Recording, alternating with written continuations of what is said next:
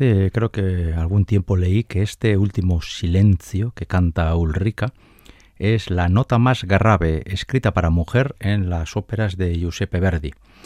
Y hemos comenzado con este fragmento tan significativo de una mezzo-soprano, incluso yo diría que de una contralto, para traer hoy a colación en este programa, en Ópera On, aquí en Radio Vitoria, la voz de Shirley Barrett, una mezzo-soprano estadounidense que falleció en el 2010 y que durante la década de los 60, 70 y 80 fue una de las cantantes en su cuerda, entre las mezzos, más importantes del mundo. Y hoy vamos a dedicarle este programa completo a ella, en este repaso que hacemos periódicamente a distintas figuras de la lírica. Re del aviso, el fragmento, este es el primer fragmento que canta Ulrica y casi casi todo lo que canta, porque no va a cantar mucho más. Luego tiene un diálogo con el tenor y se acabó, ya no parece más. Pero es un papel muy significativo porque, ya lo he dicho, es un papel eh, que exige a la cantante, a la mujer, unas notas graves infrecuentes en, entre ellas. ¿eh? Esto para, un, para la voz masculina no supondría mayores problemas, pero sí para la voz femenina. Este fragmento de El balo in máscara es el primero que escuchamos eh, en la voz de Shirley Barrett, pero no el primero verdiano, porque vamos a hacer un repaso sobre los títulos más significativos de la carrera de esta cantante y daremos algunos datos biográficos y vamos a continuar oyendo música porque hoy además tenemos me ha salido un programa bastante más musical que otros días. Me he dado cuenta que eh, me pasa un poquito con el tiempo, así que tendré que hablar poco y rápido. Y vamos con otro fragmento verdiano. Eh, para la voz de la Perret, que era una cantante mm, dramática y una cantante muy, yo como diría, muy exuberante ¿no? en lo vocal, tenía una voz muy amplia, muy sonora. Estos cantantes, estos papeles, perdón, de rompe y rasga le venían que ni al pelo. Y uno de los papeles verdianos más significativos en esto de exigir carácter a una cantante es la Éboli del Don Carlo. Y si hablamos de la Éboli, hay que hablar del O Don Fatale, ese área principal que tiene esta cantante. Vamos a escuchar la versión de Shirley Barrett en esta ópera verdiana.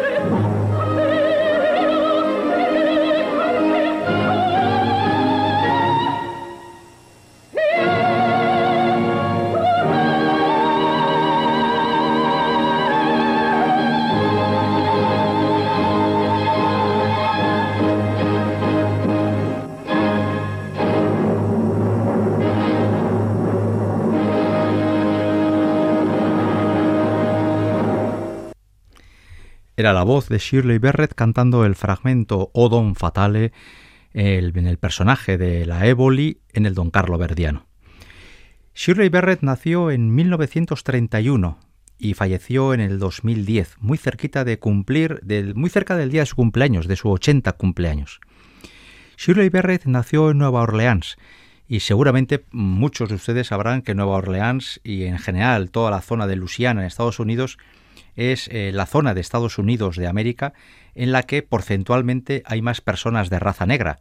Y precisamente Shirley Barrett tuvo que pelear desde el principio de su carrera, luego ya cuando consiguió un estatus de estrella, no, pero sobre todo al principio con los prejuicios raciales, porque Shirley Barrett es una de las pocas cantantes de raza negra que en la década de los 60 comenzaron a cantar en los teatros europeos. Habrá quien diga que, bueno, pues que tampoco eso no tiene mayor trascendencia. Pero eh, ahora mismo estoy improvisando. Eh, no hará un, año o año y medio aproximadamente que se ha estrenado en el Metropolitan de Nueva York la primera ópera compuesta por un compositor, por un hombre negro. No digo nada a una mujer negra, que todavía quedarán unos años.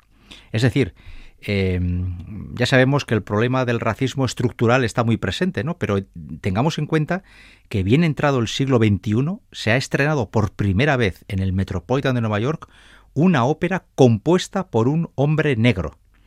Bueno, pues en la década de los 40 cuando apareció, en la década de los 30 y de los 40 del siglo pasado, cuando apareció Marian Anderson, la primera cantante negra que cantó en el Metropolitan, hubo muchas personas que se ofendieron, entendiendo que la ópera es una cuestión de blancos. Y no nos engañemos. Directores de orquesta, cantantes, compositores, incluso instrumentistas, el 99,9% eran blancos y por lo tanto la ópera era algo de blancos y además de gente con dinero y los negros, muchos negros, eran pobres y por lo tanto todo esto de la ópera les quedaba muy lejos. Cuando George Gershwin hace Porgy and Bess y, pide que todos los cantantes sean negros, eh, lo que hace es crear una ópera pensada para eh, cantantes negros con ritmos propios del jazz y del swing y que rompe un poco el esquema tradicional de la ópera. Pero los cantantes y las cantantes negras en el escenario, en el Metropolitan y otros teatros, era una cuestión bastante extraña. Y Shirley Barrett no fue la única, pero junto a ella podríamos decir el caso de Leontine Price, de Grace Bunbury. Grace Bunbury es una mujer que fue, fue capaz de cantar, y de hecho fue la primera mujer negra que cantó en Alemania una ópera de Wagner.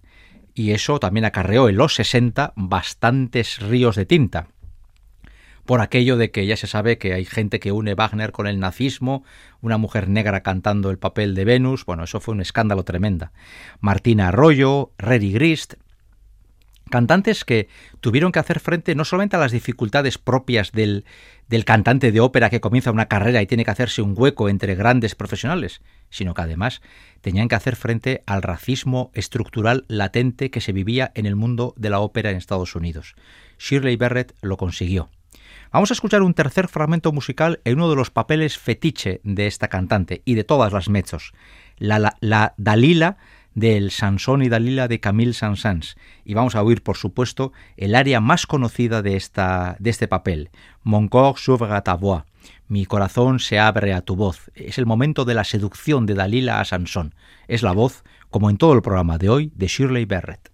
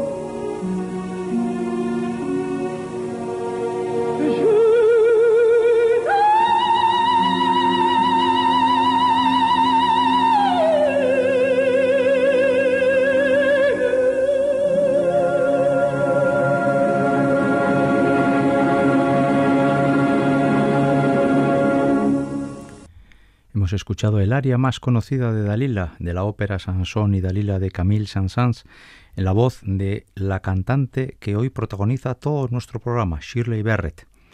Este es nuestro programa 259, aquí en Radio Vitoria, en la hora semanal que dedicamos a la ópera, y Norberto Rodríguez, el apartado técnico, y un servidor, Enrique Bert, ante el micrófono, somos quienes estamos construyendo esta propuesta para dar a conocer o para dar la oportunidad de escuchar una de las voces de mezzosoprano más rotundas, más hermosas, más carnosas de la segunda mitad del siglo XX. Shirley Barrett debutó cantando un papel eh, infrecuente, como es la Lucrecia de la violación de Lucrecia de Benjamin Britten, en Ohio, en el año 1957, cuando estaba a punto de cumplir 26 años, y se retiró allá por mediados de los 90 cantando distintos musicales en Broadway y el último que cantó fue Carousel de Rodgers y Hammerstein. Y bueno, pues eh, así construyó una carrera de casi 35-40 años. Aunque su gran papel, el papel que le hizo más conocida, fue seguramente la Carmen de Bizet, como no. Si hablamos de mezzosopranos, siempre hay que acabar en la Carmen. Vamos a escuchar un fragmento de Carmen en la voz de Shirley Barrett y vamos a oír no un área, sino una escena, la escena de las cartas, en la que Carmen, junto con Frasquita y Mercedes, se tiran las cartas para conocer el futuro y el porvenir de cada una de ellas. Esta es la escena de Carmen en la voz de Shirley Barrett.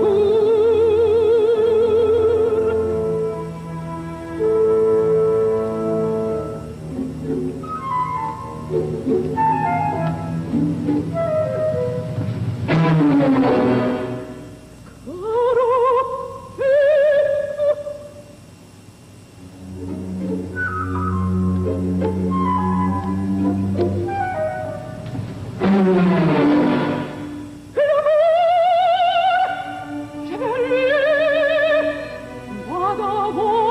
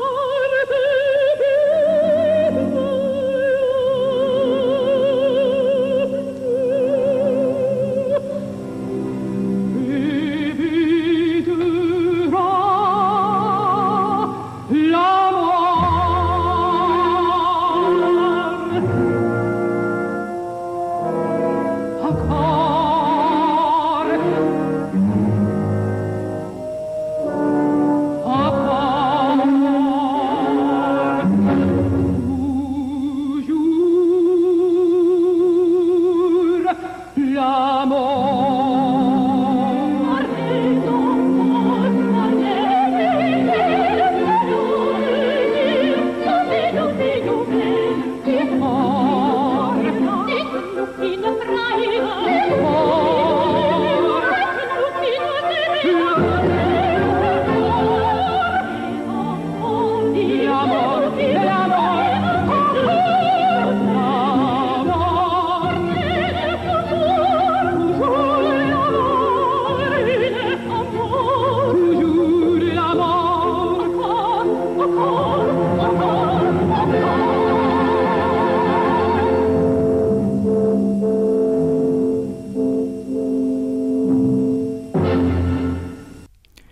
Escena de Carmen que ha interpretado Shirley Barrett, acompañada de, de otras dos cantantes femeninas, es esa escena en la que se echan las cartas y Carmen comienza a aceptar que seguramente esa historia que tiene con don José va a acabar de forma dramática porque una vez y otra le aparece la carta de la muerte, ¿no? Ella cantaba la mort, la mort, como una, de una forma reiterada, ¿no? Y comienza a asumir que quizás su destino esté marcado por una muerte inmediata. Em, Shirley Barrett cantó todos los papeles importantes para soprano que se hacían en esos años, años 60, 70, 80. No entró en el mundo de Rossini porque ni su voz era la más adecuada, ni tampoco Rossini estaba demasiado extendido, pero sí entró, sin embargo, en un mundo que en principio le era extraño, que era el del mundo de la soprano. Shirley Barrett eh, cantó algunos papeles de soprano, y quizás el papel en ese sentido más emblemático fuera el de la Lady Macbeth del Macbeth verdiano. Sin embargo, no vamos a volver al mundo de Verdi, solamente apunto que Shirley Barrett no solamente cantó en teatro, sino que llegó a grabar en disco su versión eh, sopranil del eh, Macbeth verdiano, y la verdad es que como siempre tuvo un agudo muy fácil, el oyente ha podido escuchar aquí ya cuatro ejemplos y hemos podido comprobar que Shirley Barrett, a pesar de ser mezzo-soprano, iba a las notas agudas con mucha facilidad y con un color eh, bonito, con un color denso, no, no era una voz eh, frágil, una voz débil, sino todo lo contrario, ella pudo por, entonces hacer durante una década, década y media, una carrera más que digna como soprano dramática y aceptaba papeles de enjundia, ¿eh? de esos papeles para soprano donde se requiere una voz de gran presencia. También cantó, por supuesto, esos papeles que se mueven entre el mezzo, la mezzosoprano y la soprano, y quizás en ese sentido el papel paradigmático sea el de la santuzza de caballería rusticana. Eh, personas como Fiorenza Cosotto, una mezzosoprano de libro, fue una santuzza célebre, pero también María Calas, una soprano absoluta, cantó también este papel, ¿no? Y eh, en ese sentido, eh, Shirley Barrett, con la voz que tenía, se movía como pez en el agua con este tipo de papeles.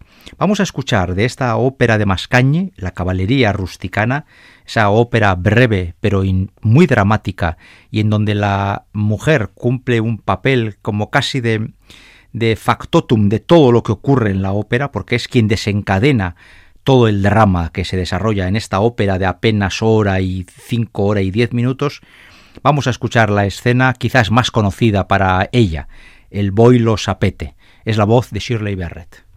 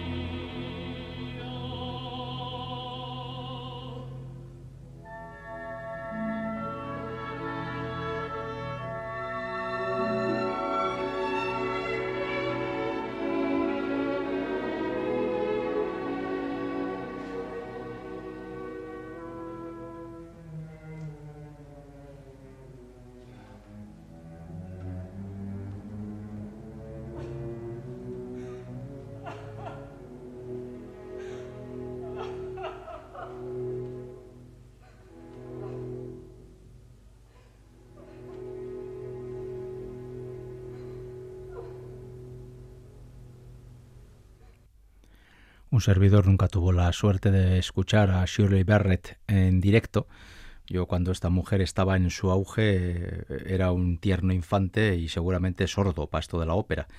Pero he oído bastantes grabaciones de ella y la verdad es que siempre me la he imaginado muy cómoda en este tipo de papeles, ¿no? Papeles muy pasionales donde ahora cuando cantaba, ¿no? Yo piango, estoy llorando y cuando gritaba estoy condenada, ¿no? A cuenta de la excomunión que, que pesa sobre ella por su adulterio, todo ese tipo de, papeles desgarradores donde eh, la cantante tiene que demostrar eh, pasiones amorosas, situaciones límite, ahí en, ese tipo de papeles Shirley Barrett se encontraba muy a gusto, pero es que además la voz le acompañaba.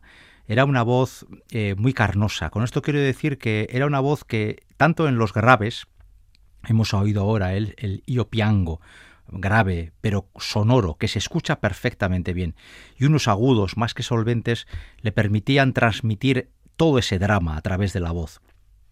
No olvidemos que la ópera es fundamentalmente eh, se disfruta de la ópera cuando el cantante es capaz de transmitir con su voz, hacer creíble una historia que, no nos olvidemos, se, está, eh, se, nos está contando cantando, lo cual no deja de ser algo eh, curioso, algo fuera de lo normal. Eh, hemos repasado obras de Verdi, Saint-Saëns, de Bizet, de Mascagni y hemos comentado que eh, cantó pues todos los papeles principales para mezzosoprano, sobre todo de carácter dramático. En el mundo del, bel canto apenas apareció, pero voy a cerrar precisamente con una página de Gaetano Donizetti. Eh, Gaetano Donizetti no es que hiciera muchos papeles para mezzosopranos, pero hay una ópera que en su momento se hizo muy popular. Yo en el siglo XX la escuché tres veces y sin embargo en el siglo XXI no la he vuelto a escuchar nunca. Con esto quiero decir que en su momento fue muy popular porque había cantantes que eran capaces de hacerla muy bien, pero hoy en día la favorita, que es la ópera de la que estoy hablando, está, yo no voy a decir que olvidada, pero un poco arrinconada. Los programas eh, de ópera ya no aparece este título y da la impresión de que la favorita o, el momento álgido de esta ópera ahora no es, ha pasado a un segundo plano. Quizás dentro de 10, 20 o 30 años de nuevo vuelva a resurgir y se vuelva a programar en muchos sitios. Pero para hacer una buena versión de la favorita hace falta un tenor con todas las de la ley y una mezzosoprano de voz profunda y rotunda, ¿no? Y claro, uno tiene en mente, por ejemplo, a Fiorenza Cosotto con Alfredo Kraus o con Pavarotti, y vamos, casi casi sale sola la ópera, ¿no? Pero hoy en día las mezzos son bastante ligeritas y sobre todo se especializan en Rossini. Y tenores con voz adecuada para cantar la favorita y sobre todo el espíritu gentil, pues se pueden contar con los dedos de una mano. Así que vamos a, a escuchar y a cerrar el programa de hoy con el fragmento más largo de este programa y el momento seguramente de la mezzosoprano más importante, el Oh mío Fernando. Recordemos que esta ópera, que tiene un argumento bastante poco creíble, por cierto, como la inmensa mayoría de los argumentos de la ópera, este es el momento en el que la favorita, la favorita es la favorita del rey, por así decirlo, la preferida entre las amantes del rey, y una mujer que por ello va a sufrir del escarnio de la corte, cuando sea considerada poco menos que eso, la amante número uno entre las muchas que tiene el rey y que su amor secreto, el tenor, cuando se entere que su amada es una concubina del rey, pues va a llevarse una enorme decepción. Y en ese eh, mare magnum de sentimientos, en un momento dado, Leonora, que es ella, va a ser quien cante Oh mío Fernando, intentando eh, restablecer la relación que parece se va a romper a cuenta de, las, de estas vicisitudes. El Omio Fernando es una prueba de fuego para cualquier mezzosoprano, y por eso me ha parecido adecuado cerrar el programa de hoy con la versión que cantaba Shirley Barrett. En la confianza de haberles hecho pasar unos buenos minutos oyendo la voz de una de las mezzosopranos más grandes de la segunda mitad del siglo XX, hasta la semana que viene.